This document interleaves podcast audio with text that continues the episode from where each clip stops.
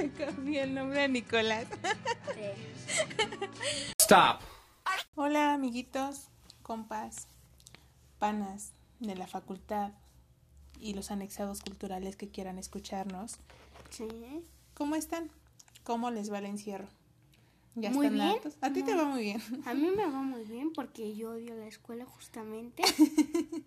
Los que no les gusta la escuela, para ellos es todo, ya que no vamos a ir a la escuela y a ustedes, ¿cómo les van en el encierro?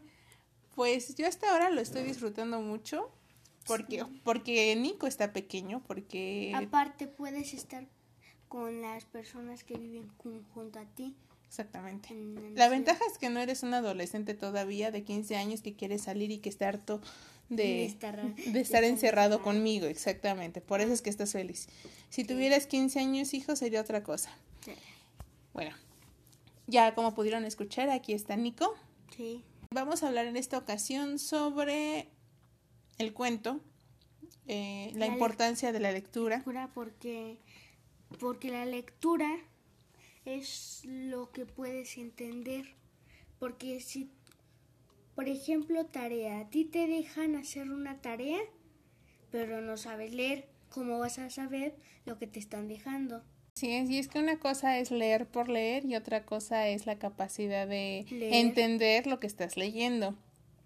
No solo van a incrementar ellos su vocabulario y se les va a fomentar el hábito de la lectura, sino que a través del cuento ellos van a desarrollar empatía por los personajes, van a eh, estimular su imaginación, además de que también hay cuentos. hay de muchos cuentos.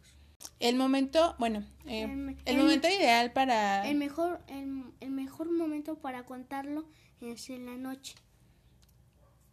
Es recomendable que se haga en la noche y que se marque una rutina, pero no es exclusivo de la noche, pues Pues puede ser puede. en cualquier momento. como en la tarde temprano en todo en todo Exactamente, puede ser agregado en la escuela.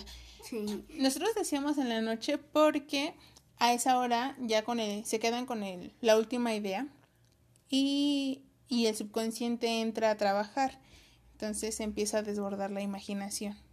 Sí, porque puedes imaginar lo que te dicen o algo así.